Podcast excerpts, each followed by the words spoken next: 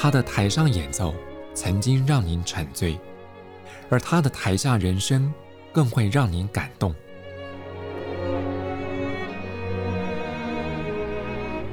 国家交响乐团爱乐实验室 Podcast 名家登场，有生命的音符只为您演出。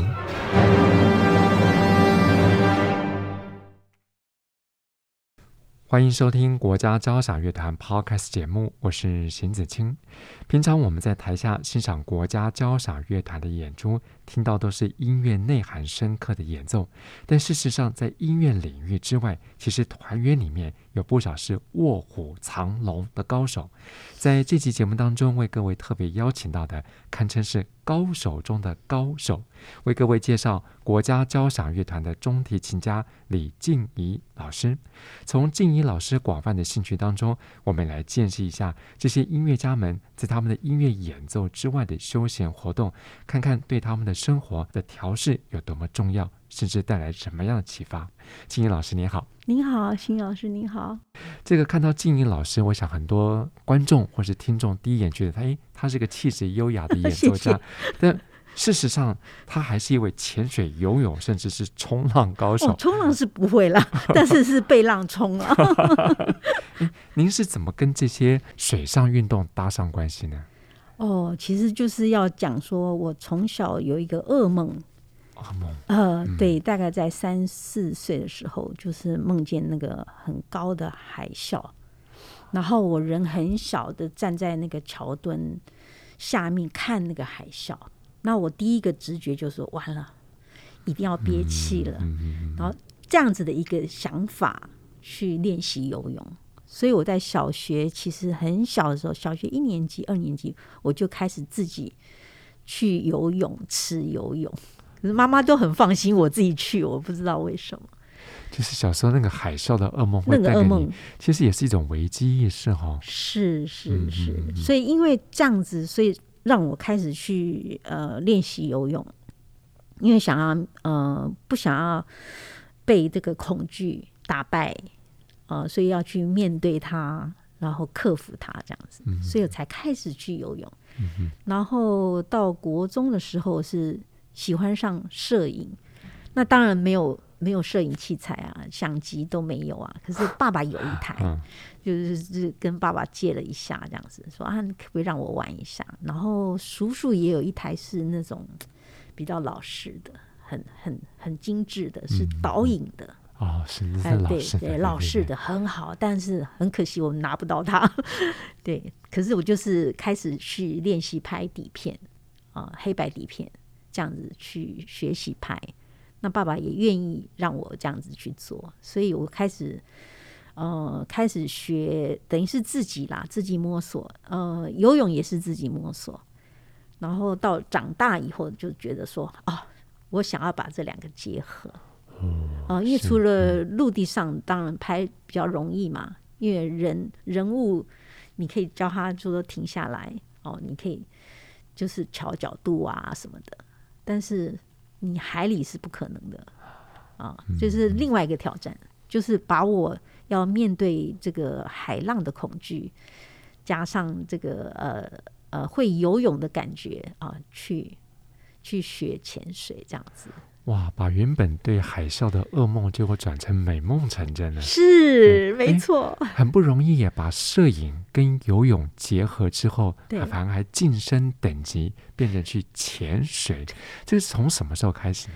呃，从二零一三年的时候，是由于一张照片，就是呃，我的一个侄子，他是他是真正的冲浪高手，然后他就是有呃朋友帮他拍了一张照片。我说：“哎，这个在等浪的。”这个是谁拍的？这样，那当然版面上那个群组里面就回答说：“啊，是我拍的。”然后那个人正好是，他是正好要考教练，就是潜水教练这样子。那我就想，哎，有认识了，很好。那是不是你考上教练以后，我去找你学这样子来的？所以就真的就是他一考上教练，我就去找他。啊！不过，我想听众朋友听起来还是觉得很好奇。嗯，这个水上运动感觉它是比较机动性的，或者说是这个比较冲突性大的一种运动，跟我们在台上看到演奏家们坐在那边很优雅的演出，哦、这个反差相当的大。所以，像您对您来讲，这些水上运动，嗯，带给您什么样的乐趣？哦，带给我的是，我觉得，呃，演奏方面是需要肌肉的放松。哦，是，这倒是。所以游泳对我来讲，就是可以让你肌肉放松、伸展嘛。嗯，因为你的姿势可以伸展，嗯、然后还有呼吸。因为你在演奏上面，其实你要呼吸，而且要真正的呼吸。是是。那你的弓要呼吸，你的身体要呼吸。譬如说，你可很安静的，呃，很小声的时候，你的弓往下下弓，那你会抖，因为紧张嘛。嗯嗯嗯嗯。可是这时候你吐气，就我的经验啦，你吐气，它就很顺。就是这个是在我游泳的时候。呃，去体验到一个调节的自己心率的感觉了，这样子。这就是我们刚刚所说的一种启发了。啊，对对对对对对。其实金英老师，我们刚刚也聊到说，水中摄影方面也是颇有心得。嗯、是是是，嗯、水中摄影其实呃，一般人以为啊，就按下快门嘛。哦、呃，其实不是。呃，你必须要控制自己的呼吸，然后你的对焦，因为你被。被拍摄的的的生物，它是游动的，是它不会停止不动的。啊，当然，如果小的海阔鱼非常小，它移动的很慢。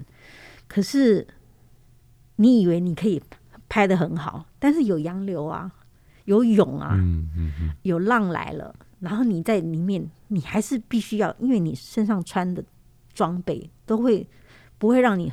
好像很很可以很容易轻松的去固定它，所以这方面都还要再去学习跟呃练习这样子。这个难度比路上摄影高很多哦，高很多，非常多。因为你好不容易对焦了，因为像呃拍海阔鱼，海阔鱼是非常小只的嘛，像一粒沙那么大，那你好不容易对到焦，因为你用微距镜头对到焦，一个晃动。又跑了，嗯，你又不知道它在哪里，你要重新再找一次。那有时候当然是，呃，你在海洋里面，呃，能见度没有很好的时候，你要打灯，要有灯的投射，因为阳光，呃，照射不到那里，那你要有灯。那个灯的架设和它的照射方式都都有都有学问的啊，不是那么简单。然后你要有一个架子，所以有时候你船潜的时候，你要带下水的时候。你是跨步式入水，你那个相机要拿好。那我的话，他们容许我就是先人先跳下去，回头再递摄影器材，对，带摄影器材递给我，这也是一个方式。因为我们我们跳下水的的瞬间是要顾好你的二级头，还有你的面镜，因为你跳下去会有个冲力嘛，嗯，所以标准姿势是要手掌就是握住哦。整个都弄好，你才不会被冲掉啊！这个是呃安全第一嘛。所以你要拍摄到这些东西的时候，其实是很不容易的。像我去呃蓝屿八代湾沉拍沉船，那是我一直以来的梦想，那终于成真了啊！当然也是教练非常好，他是看好潮汐了，然后呃洋流是那天我们到的时候。下午马上去，因为隔天就会吹西，所谓吹西南风。嗯、西南风的话，那一侧就是不能去，就不能下潜。因为每次潜水的过程，你你要知道，呃，洋流的潮汐问题，然后风向，他们会呃会改变嘛。然后你都要注意这些，因为如果洋流太强，呃，船长是不会让你下的。因为这是安全第一，因为你飘走了，他去哪里找人？找不到。然后你你背的气瓶呃是有限的嘛，因为里面是好，它是两百 bar，，是算呃公斤两百公斤的高压空气。可是你会吸完了，因为你遇到洋洋流比较急的把你拉下去的时候，你的耗氧、你的耗气就会快快速。那你如果太深的地方，你就是一直会吸的比较多一点气，因为你比较好气。那你都要随时看你的残压。那你又要拍摄，所以这些都要全部都要在脑子里面过滤一遍，就是说你的你的程序是要全部都要顾及，你不能只顾。有一次就是我只顾拍照，洋流来了，那其他人都走了。那次是在呃，我看呃蓝雨吧，因为我后来没有，我们没有要去四条沟，可是我被冲到四条沟，因为洋流来了，大家都走了。我的前半想说，我应该会走，因为导潜有叫了嘛。可是因为我戴了头套，就是耳朵就是比较 听不见，然后只顾拍照。洋流来，哇！瞬间就是，当然是，哎，却游不动了，怎么会一直往另外一边走这样子？那我的教练马上回回头来找我这样子，然后他他非常的专业，他知道说那个那个。那个流是很强的，所以他拉着我就说，就是鼻子，因为我们不能讲话嘛，就是鼻子是叫我踢，然后他一路拉着我往上。可是遇到的是洗衣机流，洗衣机流是旋转的啊，上下左右，这是洗衣机流，所以把我们一冲冲冲到冲到那个四条沟那边。对，那原本不是要去那里的，对，当然四条沟那边就是有沟嘛。那沟你是可以躲流的，那流会一阵子会走，所以其实嗯、呃，如果专业的教练带着，其实是很安全啦。其实说起来是这样子啦，对，但是不能贪图啦。要很小心，真的。对，不在水底里面看到的景象，我相信过去透过金玲老师拍摄的一些照片，我们刚刚已经先饱眼福了。哇，每一张照片都是我们过去几乎在陆地上想象不到的美景。是是是，那个也是呃，就是让我一直想要下水的一个动力，就是你会每一次的下水，你会看到，就算同一个点下潜的同一个点，你会看到不同的生物。可能今天，海马来了，小海马哇，它非常小，海马来了，那它过几天它就走啦。然后豆丁海马是非常小的豆丁海马，它是在海扇这种呃粉红色的海扇里面的，它也会停留几天，它也会走。所以你你不知道你每一次下潜的虽然是同一个点哦，譬如说呃，可能是恒春的。出水口的右侧哦，很漂亮，大家都去。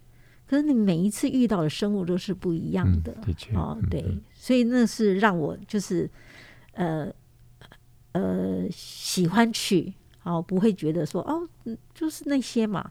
看我，我不会觉得很厌烦，因为你每一次都会遇到一个不同的不同的生物。啊，然后我只要拍到一张照片，嗯、我这一支的气瓶就值得了。对，而且你看，在海底里面或是水底里面的景象，或者是生物，跟我们在陆地上看到的完全不同。而且在海底里面还透过像光影般的那种折射，我相信在您镜头下感觉到的都是那种如梦似幻的水底仙境。是是是是是，那个是很漂亮的，尤其是呃，你可以呃借由那个光线。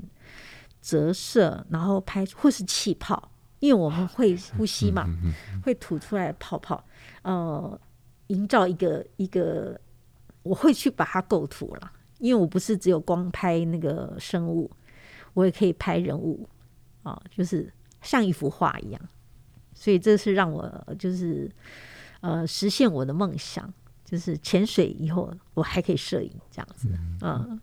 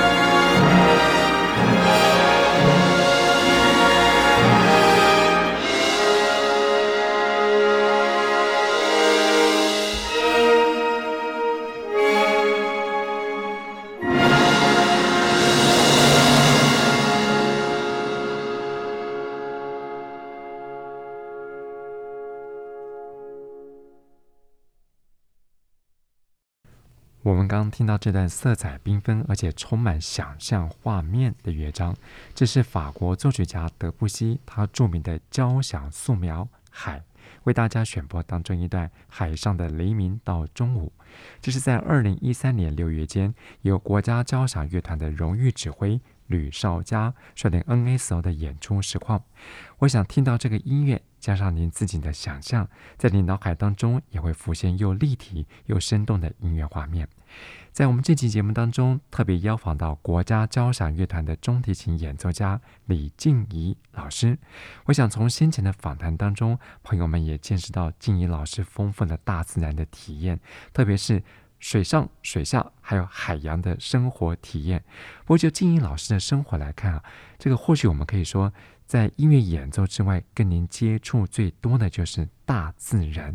所以，以您过去的丰富的演奏经验来讲，有哪些跟大自然有关的音乐让您印象最深刻？哦，就要说到，呃，我去澎湖潜水嘛，嗯嗯，然后呃，会看到那个呃，澎湖很有名的那个玄武岩。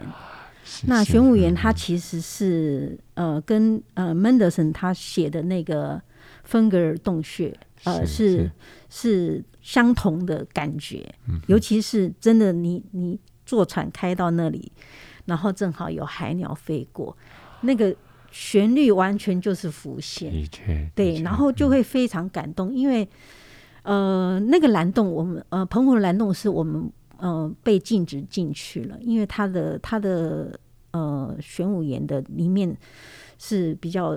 可能有风化了哈，好，它是柱状的嘛，嗯嗯，一一直一直的很大，然后呃，船是不能开进去的，然后呃，就是必必须在外海看它这样子，然后它已经被列为是世界两大的那个呃，就是文石产区了，因为它里面是它那个玄武岩里面是含有文石的矿物。啊、嗯，那跟那个意大利的那个蓝洞是一样的意思，这样子，只是那个意大利的蓝洞是比较小，它的入口处是比较小，所以船是是不能开进去，只是好像听说是人要平躺才能进去这样，对。但是呃，澎湖的这个是以前是可以进去的，但是现在是因为怕呃船的那个引擎的震动，好，那些岩石会掉下来。所以是会发生危险，所以是现在是禁止的，所以我们只能在外海，就是最靠近它一点点看，它真的是蓝色的，它的它的水真的是蓝色。我想是因为它的矿物的关系啊，嗯哼，啊、嗯，对，而且加上您刚刚特别提到近距离看到那个玄武岩，像那个柱状，对，一根根柱子，对对，然后这个海风、海浪，再想象到海鸥，就是像您刚刚提到 Mendelssohn 那首芬格尔洞窟，那个情境几乎是雷同的。完全一样，完全一样，所以非常震撼，就是好像亲临现场了。然后那个音乐就会在我耳边讲，因为我们演奏过很多次这个这个曲目嘛，对，嗯，所以让我很很很很赞叹。嗯嗯，其实，在我们这个二零二二二零二三即将展开的新音乐季当中，音乐总监 Jim Merkel。也安排了很多跟大自然，尤其是跟海洋有关的音乐。像您刚刚提到了 Mendelssohn 那个芬高尔洞窟，是他亲临现场，他的感动写下的。其实，在这位作曲家笔下，还有一些也是跟海有关的音乐。哦，对，他还有另外一首，就就是呃平呃，我们中文翻译叫做《平静的海洋》跟《幸福的旅程》，它是由呃歌德的诗去写成的，这样子。呃，我个人对他的感受是，歌词有点呃阴沉，就是真正的呃平静的海洋这一段的歌词是、嗯、这段的诗啊是比较阴沉的，但是幸福的旅程又是另外一段诗嘛，那个真的是就是会你会看到啊所谓呃天空的明亮，然后呃船加速了，然后他已经渐渐的看到那个陆地。就是那个感觉是很美的，就像我们我们去潜水也是希望安全的回回到岸边，是是 是一样的意思。我想像您刚刚提到 Mendelssohn 这首作品根据歌德的诗篇来写成，我想在隐喻当中可能也提到了我们对大自然力量的敬畏。是是是，嗯嗯，其实换个角度来讲，也是一种启发。嗯、是是是，嗯、没错。我想起来蛮好玩，在这个西方音乐史上，跟大自然描述有关的作品里面，嗯、很多是琢磨在海这块领域上。是很奇怪的是，呃，海的海给人家的感觉是好像摸不着边，然后，呃，有有一种阴暗阴沉的感觉，可能是跟那个阳光有关系吧。然后还有它是很广阔的。其实我每一次的下潜，第一个感觉就是很安静，就是很宁静，呃，没有其他的声响，但是。让我比较惊讶的是，呃，那个呃，海龟它在吃吃东西或者是咬礁石的声音是很大声的，靠靠靠这样子。对，还有说英歌语也是，嗯，超级大声的，因为呃，音速在海里面它的传速是陆地上的四倍，非常快速，所以有时候教练摇铃。通知说这边有什么，或者要注意什么，你你那个动作是像机器人一样缓慢的，可是声音已经过去了，它传速非常的快，是陆地上的四倍快啊。当然也跟那个呃是在什么样的海、什么样的水里面的速度是有关，但是海水方面的话，它是四倍，嗯嗯。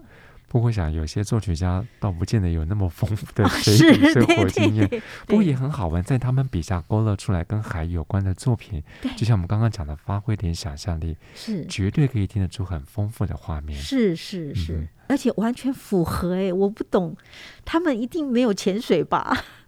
可是他们的想象力那么的丰富，嗯、对，这让我很惊艳。就像刚刚介绍的 Debussy 这首作品《海》。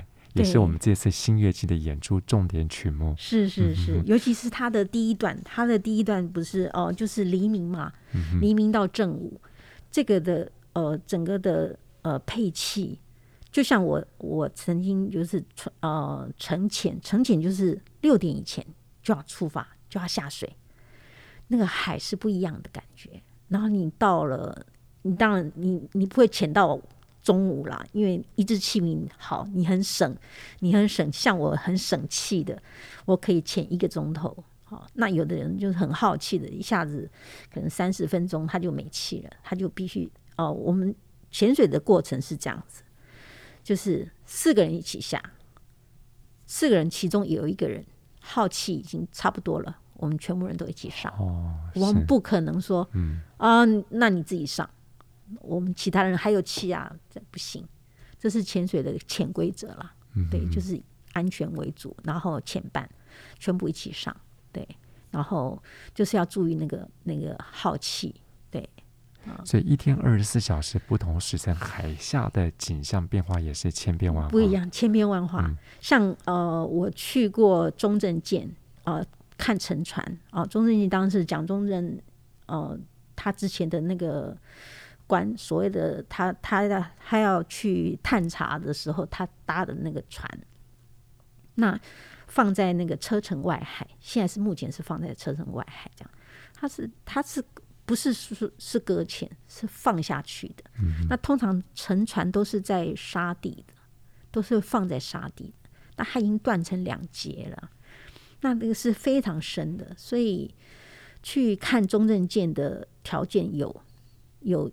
有要符合，就是你必须要五十支气瓶以上的经验值，你还有高氧证照的，然后你还必须要，最主要是你必须要注意你的减压时间，因为你随时就会进减压。所谓进减压就是你停留太久了。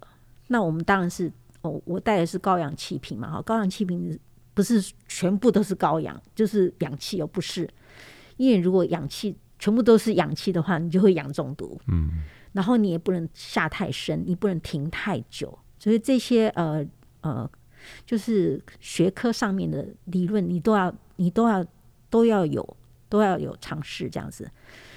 然后去的时候就是呃，看第一支气瓶，我是很幸运的，我觉得老天爷有眷顾我，因为他们大家都说我很幸运。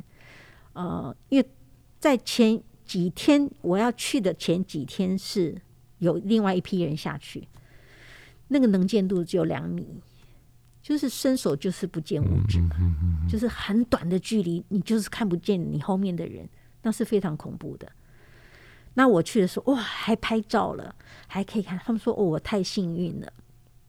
可是，呃，我们通常是那个船是从后壁湖开始开嘛，开一个半钟头才会到，很远，算是很远，然后车程外海这样子下去。那两只气瓶就是讲好是一一艘船下去，我们是前两只，第一只气瓶是 OK 的，第二只马上起流了，能见度整个是雾茫茫。所以，呃，在潜水的过程中，是你要非常注意，就是洋流来的时候，它的所有的千变万化是你没办法预料的。嗯，嗯，对，所以就是跟这个海，就是我们就是要，呃，我就一直存存着，就是很敬畏它。的确，的确。海上真的是千变万化，高深莫测。高深莫测，就算再再有呃经验老道的船长，他是顶多就是他不是说顶多呃，他是会带给你很很多的避开很多的危险，但是大自然的力量它是没办法去抗衡的。嗯哼，所以它只能呃尽量避免把那个危险降到最低，就是这样子。对，我想静怡老师就讲到一个重点，就是大自然的力量高深莫测。所以我相信有些作曲家们在写这些跟海有关的作品的时候，有时候也许是带着对这个大自然的景物的一种。崇敬或者是好奇，有的也许是发挥他们单纯的想象。不过无论如何，在他们笔下所挥洒出来的，绝对有一种引人入胜的音乐画面。那回到我们新年度的这个大自然系列，是跟海有关的作品，除了刚才我们提到的 Debussy 还有孟德尔颂之外，其实还真的是琳琅满目。是。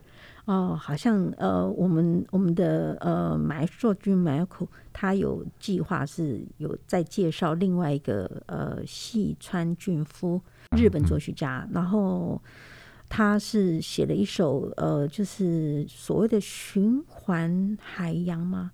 呃，这样翻译是 OK 的，呃，是给呃乐团的演出这样子哦、呃。他写的是完全是非常现代的。它的配器，它的呃，会让人家真的有一种感觉，就是你在深海里面。是是，给我的感觉是这样子的啊、呃。我听的那个现场的录音啊，哎，他描述那个深海里面的那个声响，非常的准准确，就是很安静，然后突然间，当一个声音很脆。然后传速非常的快速，然后又没有了，然后那个呃，再加上其他的乐器进来的那个和弦，给你感觉就是一个黑暗，就像海底的那种海底的感觉。嗯、对对对，但是他后来还会有，就是所谓的循环嘛，哦，因为它会潮汐会过嘛，啊，洋流会来，会会再会再走，不是一直在，啊、呃，所以你会有。有循环的感觉，然后就像海底生物，他们来来又去了啊，这样子。哦，我想细川俊夫这一首《循环的海洋》，甚至就像我们今天聊了很多静怡老师的潜水经验，是在聆听的过程当中，就算没潜过水的人，听的音乐也能身临其境。是是是。是嗯不过说起在西方的文学史上，其实有不少作品也是跟海洋有关。那有些作曲家就运用了这些文学或诗篇来创作他们的管弦乐章，像您刚刚提到的 Mendelssohn 就是个例子。对。那除此之外，在我们这个乐季里面当中，是不是还有其他类似的作品？哦，还有一个就是 Elgar 嘛，哦，Edward Elgar，他其实有写了另外一个，就是五首诗。然后是由女低音来唱，跟呃管弦乐呃帮他伴奏这样子。然后他是五首诗，是不同人去写的。这个诗是呃诗的内容是不同的，但是其中第二首好像是 Elgar 的太太写的，所以是蛮有趣的。但是呃五首五首的曲子都是很好听的。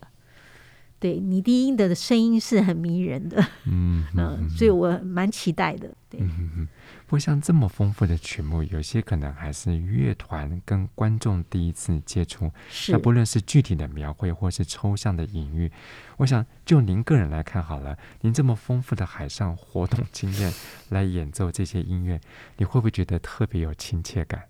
有有有有，对，有时候会觉得，我是不是应该要现在要憋气一下，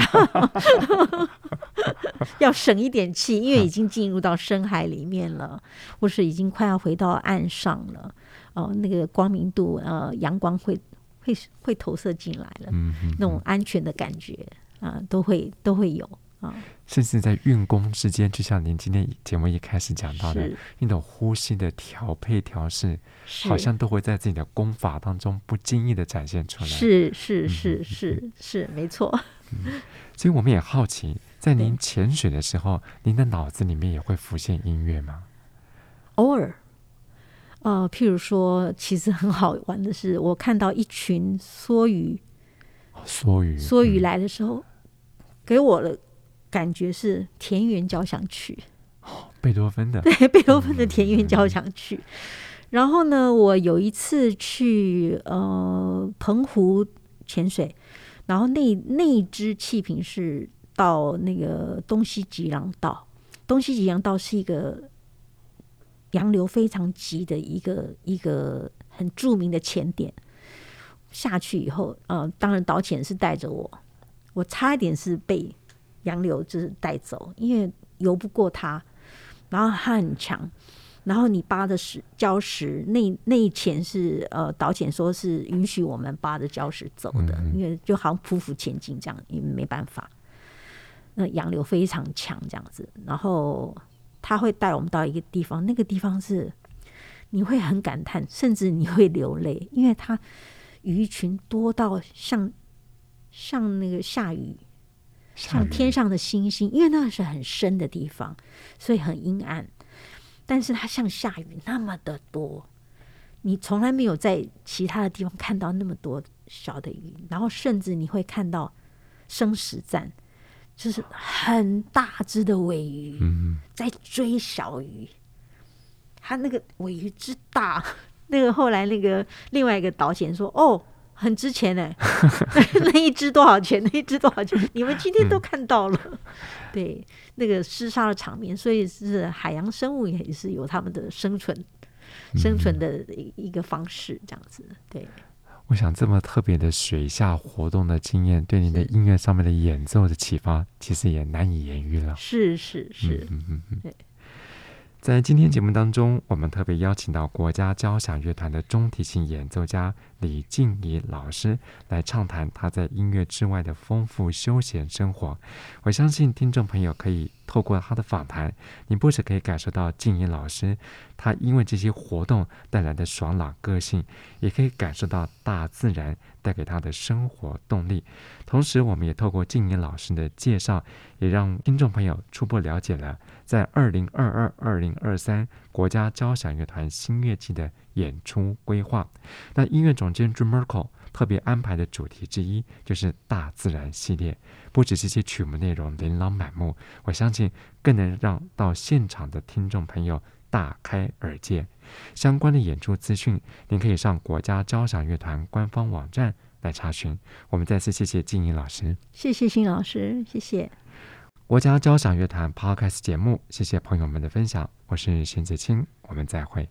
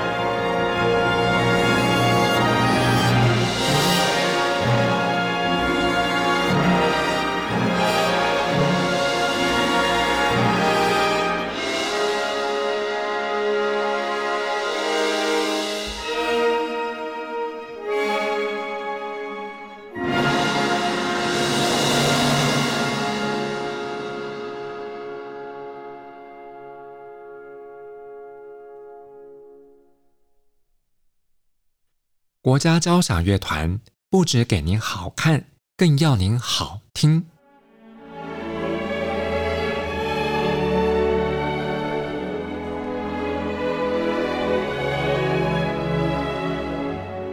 国家交响乐团独家精彩实况，原创 Podcast 节目，舒缓音乐，友善贴心，诚意十足。